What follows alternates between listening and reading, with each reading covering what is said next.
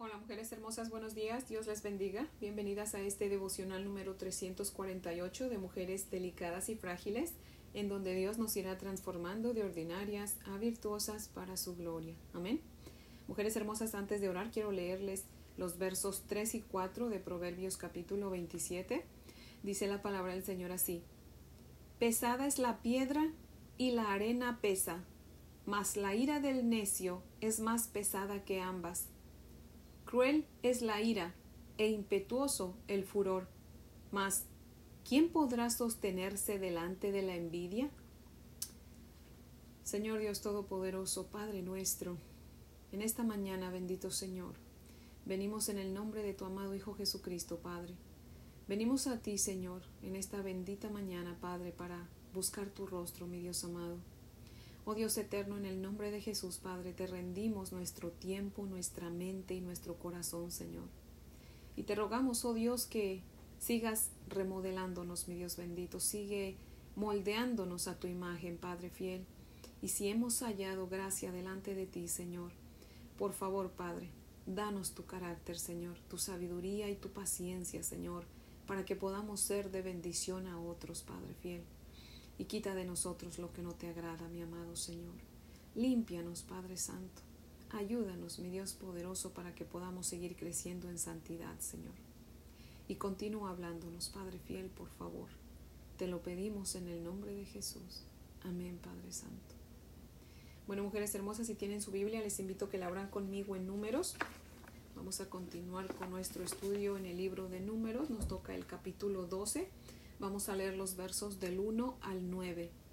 Números capítulo 12, versos del 1 al 9. Dice la palabra del Señor así. María y Aarón hablaron contra Moisés a causa de la mujer cusita que había tomado, porque él había tomado mujer cusita. Y dijeron, ¿solamente por Moisés ha hablado Jehová? ¿No ha hablado también por nosotros? Y lo oyó Jehová. Y aquel varón Moisés era muy manso, más que todos los hombres que había en la tierra. Luego dijo Jehová a Moisés, a Aarón y a María, Salid vosotros tres al tabernáculo de reunión. Y salieron ellos tres. Entonces Jehová descendió en la columna de la nube y se puso a la puerta del tabernáculo. Y llamó a Aarón y a María, y salieron ambos, y él les dijo, Oíd ahora mis palabras. Cuando haya entre vosotros profeta de Jehová, le apareceré en visión, en sueños hablaré con él. No así a mi siervo Moisés, que es fiel en toda mi casa. Cara a cara hablaré con él, y claramente, y no por figuras, y verá la apariencia de Jehová ¿Por qué pues no tuvieron temor de hablar contra mi siervo Moisés? Entonces la ira de Jehová se encendió contra ellos y se fue. Amén. Ahora voy a leerles el comentario de Matthew Henry que cita lo siguiente. Dice, la paciencia de Moisés fue probada en su propia familia como asimismo por el pueblo. El pretexto fue que se había casado con una extranjera, pero probablemente el orgullo de ellos había sido herido y excitada la envidia por su mayor autoridad. La oposición de nuestros familiares cercanos y de los amigos religiosos es sumamente dolorosa. Pero hay que tener esto en consideración y será bueno que en tales circunstancias podamos conservar la bondad y la mansedumbre de Moisés, el cual estaba de ese modo equipado para la obra a que se estaba llamado. Dios no solo declaró inocente a Moisés, sino que lo elogió. Moisés tenía el espíritu de profecía en un grado que lo coloca muy por encima de todos los otros profetas. Pero aquel que es menor en el reino de los cielos es mayor que él. Y nuestro Señor Jesucristo lo excede infinitamente, como lo dice Hebreos 3.1. Que María y Aarón consideren a quién era que insultaban. Nosotros tenemos motivos para temer de decir o hacer algo contra los siervos de Dios. Indudablemente son presuntuosos quienes no temen hablar mal de las potestades superiores. Segunda de Pedro 2, 10. Ser quitados de la presencia de Dios es la señal más cierta y triste del desagrado de Dios. Hay de nosotros si Él se aparta. Él nunca se aleja hasta que por el pecado y la necedad nosotros lo alejamos a Él. Fin de la cita. Dice el verso 1 de aquí de números 12 que María y Aarón hablaron contra Moisés. El hecho de que Dios mencione a María primero, eh, que también es conocida como Miriam, significa que ella fue la que comenzó la plática en contra de Moisés. Y el motivo que Dios mencione que la causa por la que hablaron contra Moisés fue que su mujer era cusita, más debe llevarnos a pensar que fue María la que comenzó con ese chisme o con esa murmuración. ¿Por qué? Porque nosotras las mujeres somos las más fijadas en ese tipo de cosas y somos las que más hablamos, ¿cierto? Ahora, el hecho de que diga que mujer cusita no significa que Moisés se hubiera casado por segunda vez. Hay quien dice que sí se casó por segunda vez, pero la santa palabra de Dios no nos lo dice así claramente. Sin en cambio, investigué y encontré que Madián, la ciudad o el pueblo de donde era la esposa de, de Moisés, Séfora, se encontraba al noroeste de Arabia, donde vivían algunas tribus cusitas, y es por eso que María la llama Cusita. Recordemos que ese tipo de sobrenombres era muy común en los tiempos bíblicos. A nuestro Señor Jesucristo, por ejemplo, le decían Jesús de Nazaret o le decían Nazareno. Y Jesús no nació en Nazaret. Le decían así simplemente porque había pasado gran parte de su vida en Nazaret.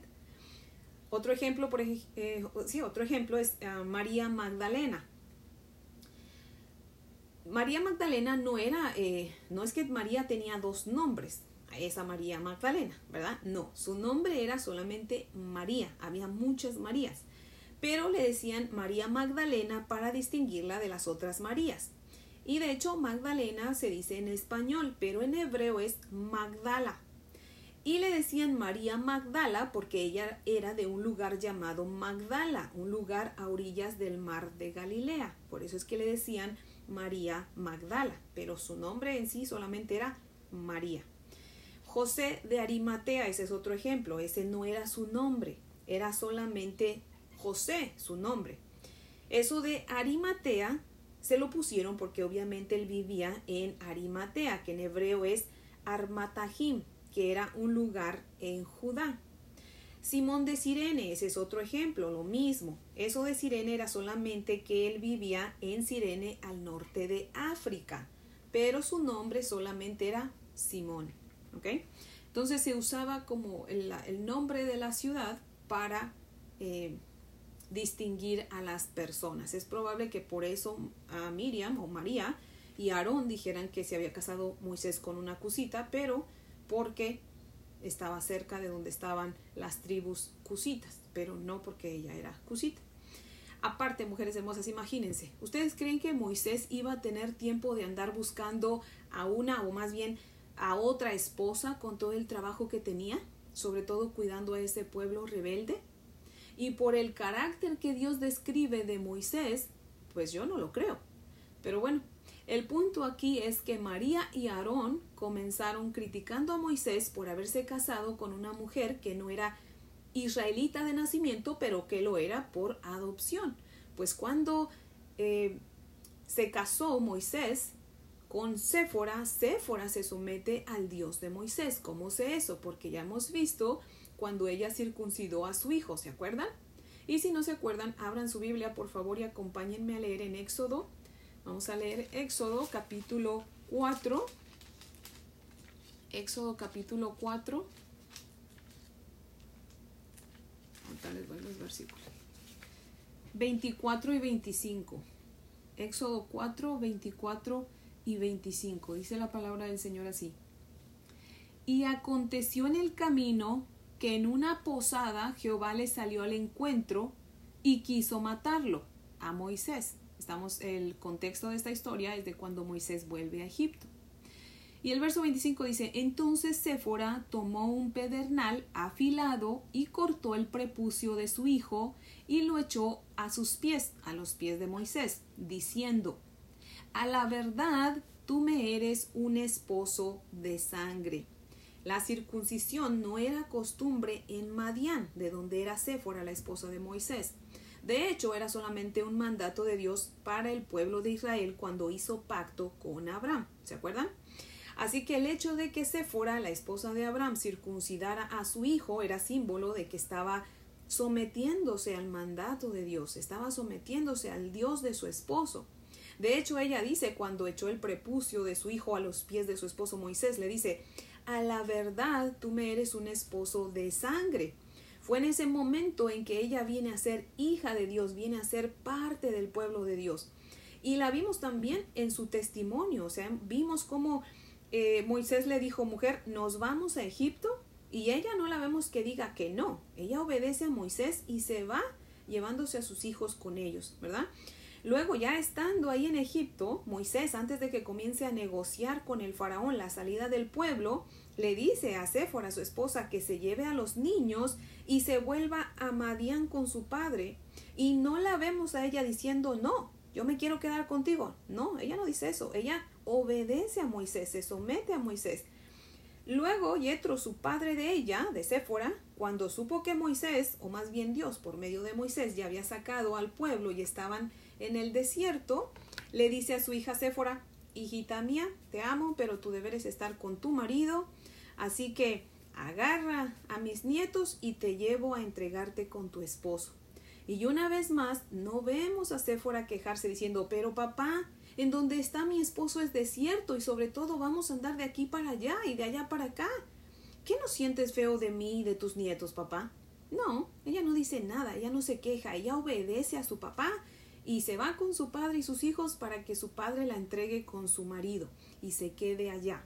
O sea, ese es un buen testimonio eh, de Séfora que nos hace ver que se había sometido a Dios y a su esposo, ¿verdad? ¿Cómo hacen falta más padres, ¿verdad? Como Yetro, más suegros como Yetro, ¿cierto?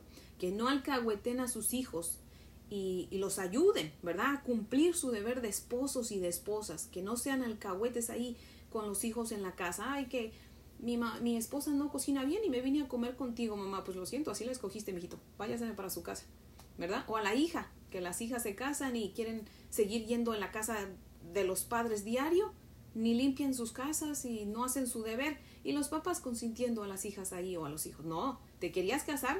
Vamos, váyase para su casa, ¿verdad? Eso hizo Yetro.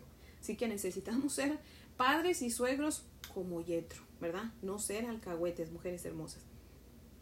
Y también ser como Yetro en cuanto a, suegro se refiere de, de, quererlos y respetarlos. Yetro quería mucho a Moisés, lo respetaba y lo aconsejaba. Así que tenemos que amar y aconsejar y respetar a nuestros eh, yernos, a nuestras nueras, mujeres hermosas. Así que tenemos que orar al Señor que nos haga buenas suegras. Amén. Ahora, ya aclarado el punto de la mujer de Moisés, pasamos al segundo punto de la murmuración de María y Aarón en contra de Moisés. De crítica pasaron a envidia. Mujeres hermosas, cuando nosotras comenzamos hablando de alguien, aunque sea de algo eh, que no sea tan pecaminoso, vamos a terminar hablando de una forma bien pecadora. Así que tenemos que tener mucho cuidado de nuestros labios. Por algo el Señor de veras nos advierte mucho a las mujeres en su palabra, ¿verdad? No dice que tengamos mucho cuidado. Y los dos dijeron, ¿a poco Dios no ha hablado por medio de nosotros también? ¿A poco solamente habló por medio de Moisés? Recordemos que María era profetisa también, ¿verdad? Igual que Aarón. Y si así era, entonces ¿por qué hablaban de Moisés? ¿Por qué lo envidiaban si ellos también eran profetas? ¿A qué se referían cuando dijeron eso? Pues se referían a que estaban envidiosos porque Dios había escogido a Moisés para ser el líder y no a ellos. Era como, ¿por qué Dios escogió a Moisés si él es el menor? Nosotros somos los mayores, porque si se acuerdan, eh, Aarón es mayor que Moisés. y Miriam también. Fue Miriam la que ayudó a su mamá cuidando a Moisés cuando su mamá lo puso en la canasta. ¿Se acuerdan? Que lo echó al río. Entonces Moisés era el más pequeño. Así que ellos dicen, bueno, ¿y, ¿y, por qué Dios puso a él como líder si él es el más pequeño? Y nosotros también somos profetas, ¿por qué no nos puso a nosotros? Eso es a lo que se estaban refiriendo. Estaban teniendo envidia del liderazgo de Moisés. Y el verso 3 nos da una prueba, mujeres hermosas, muy contundente de que es Dios quien inspiró la santa palabra, la Biblia, ¿verdad? Fue Él quien la dictó, amén. Pues eh, no me cabe en la mente que alguien escriba de sí mismo esas palabras. ¿Qué dice el verso 3? Vamos a leerlo. Dice que Moisés era un hombre manso, dice, y aquel varón Moisés era muy manso, más que todos los hombres que había sobre la tierra. Otra prueba más está en Deuteronomio 34, 5 y 6, que habla de que Moisés murió y Dios mismo lo enterró y nadie sabe en dónde lo enterró. Solo se sabe que fue en Moab. O sea que lo más seguro es que Moisés no haya muerto, simplemente pues Dios se lo llevó. Pero el hecho de que diga que Dios lo enterró y que nadie sabe dónde lo enterró, eso es otra prueba de que fue Dios quien inspiró la Biblia. Amén. Y en los versos 5 al 9 vemos a Dios airado con María y Aarón. Y les aclara diciendo, a los profetas como ustedes, yo me les revelo en visiones y en sueños, pero a Moisés mi siervo, yo lo dejo que vea que me vea a mí cara a cara, que nos veamos cara a cara. Y sabiendo que así es como hablo yo con Moisés, porque ustedes lo saben, ¿cómo es que no tuvieron temor de hablar en contra de mi siervo? Especialmente cuando ustedes saben que Él es muy bueno, muy paciente, muy manso. ¿Saben por qué Dios nos deja saber que Moisés era manso, mujeres hermosas? Porque Dios no quiere que nos vayamos también al extremo. ¿verdad? Porque Dios sabe que no es bueno que juzguemos cuando estamos juzgando a alguien que realmente está sirviendo al Señor, que, que no practica el pecado, que es una, una persona realmente un buen siervo, una buena sierva del Señor, ¿verdad? Sin en cambio, hay porciones de la escritura donde Dios nos dice que sí tenemos que juzgar. De hecho, acompáñenme, abran sus Biblias, mujeres hermosas, en Primera de Corintios. En el capítulo 6 vamos a leer los versos del 1 al 11. Primera de Corintios 6, versos del 1 al 11. Dice la palabra del Señor así. ¿Osa alguno de vosotros cuando tiene algo contra otro? ¿Ir a juicio delante de los injustos y no delante de los santos? ¿O no sabéis que los santos han de juzgar al mundo?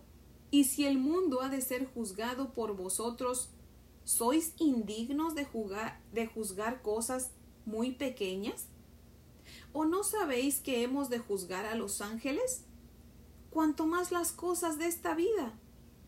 Si pues tenéis juicios sobre cosas de esta vida, ¿ponéis para juzgar a los que son de menor estima en la iglesia? Para vergüenza de ustedes se lo digo. Pues qué, ¿no hay entre vosotros sabio, ni aun uno que pueda juzgar entre sus hermanos? Sino que el hermano con el hermano pleitea en juicio y esto ante los incrédulos. Así que por cierto es ya una falta entre vosotros que tengáis pleitos entre vosotros mismos. ¿Por qué no sufrís más bien el agravio? ¿Por qué no sufrís más bien el ser defraudados? Pero vosotros cometéis el agravio y defraudáis, y esto a los hermanos.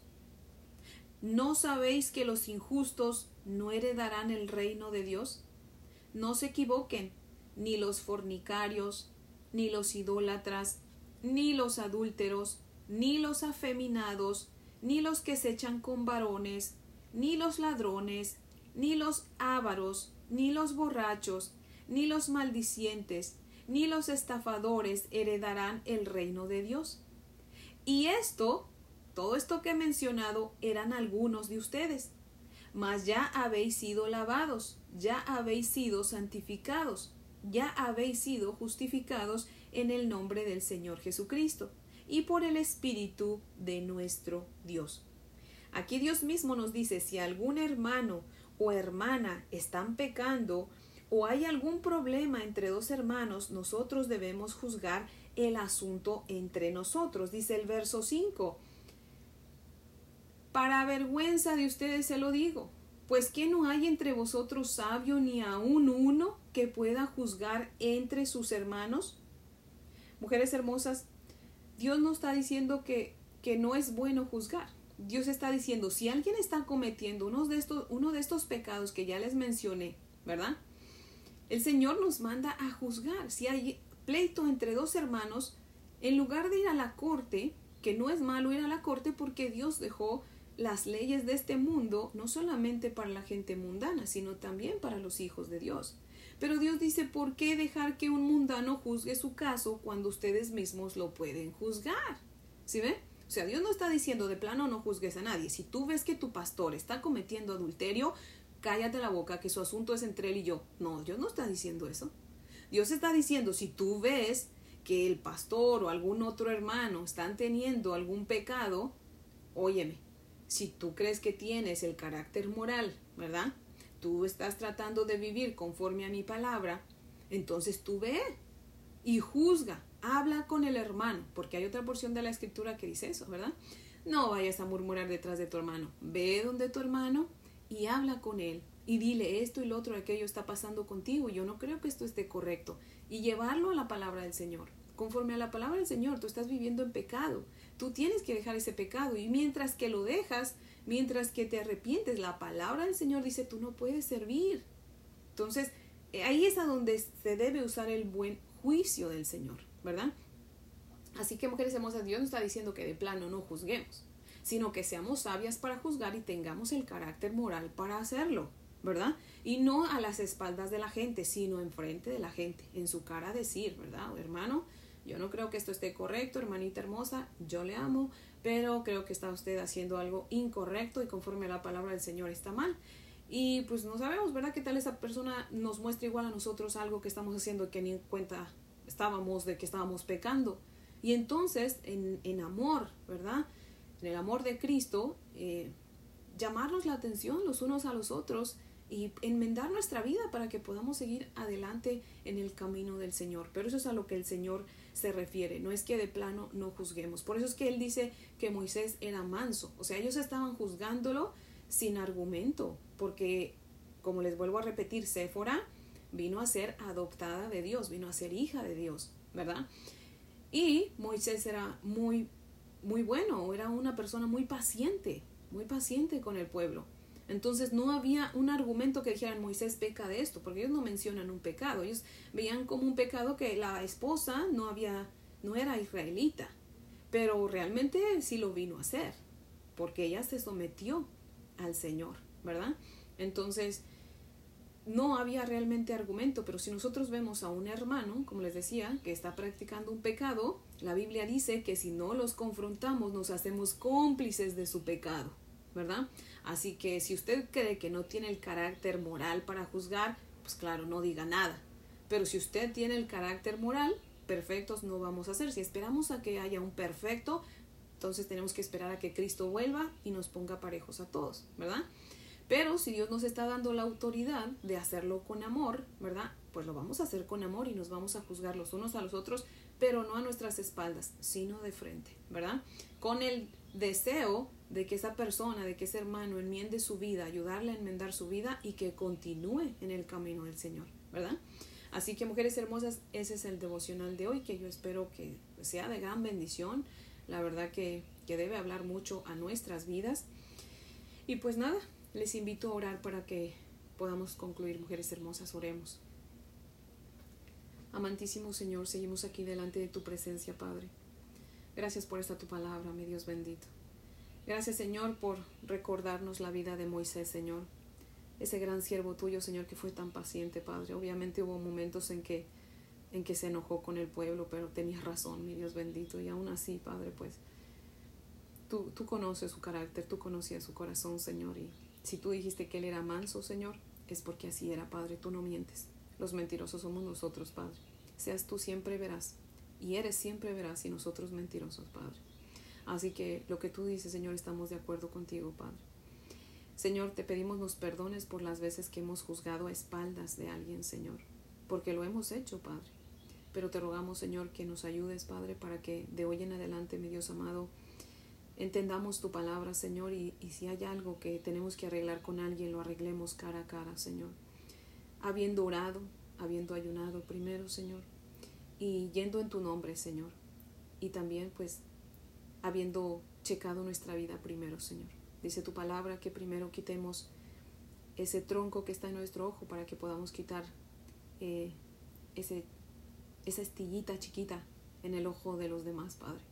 Así que te rogamos, Señor, que nos ayudes para que cada día sigamos aprendiendo más de ti, sigamos, Señor, cambiando nuestras vidas, tratando de ser conforme a tu voluntad, Padre.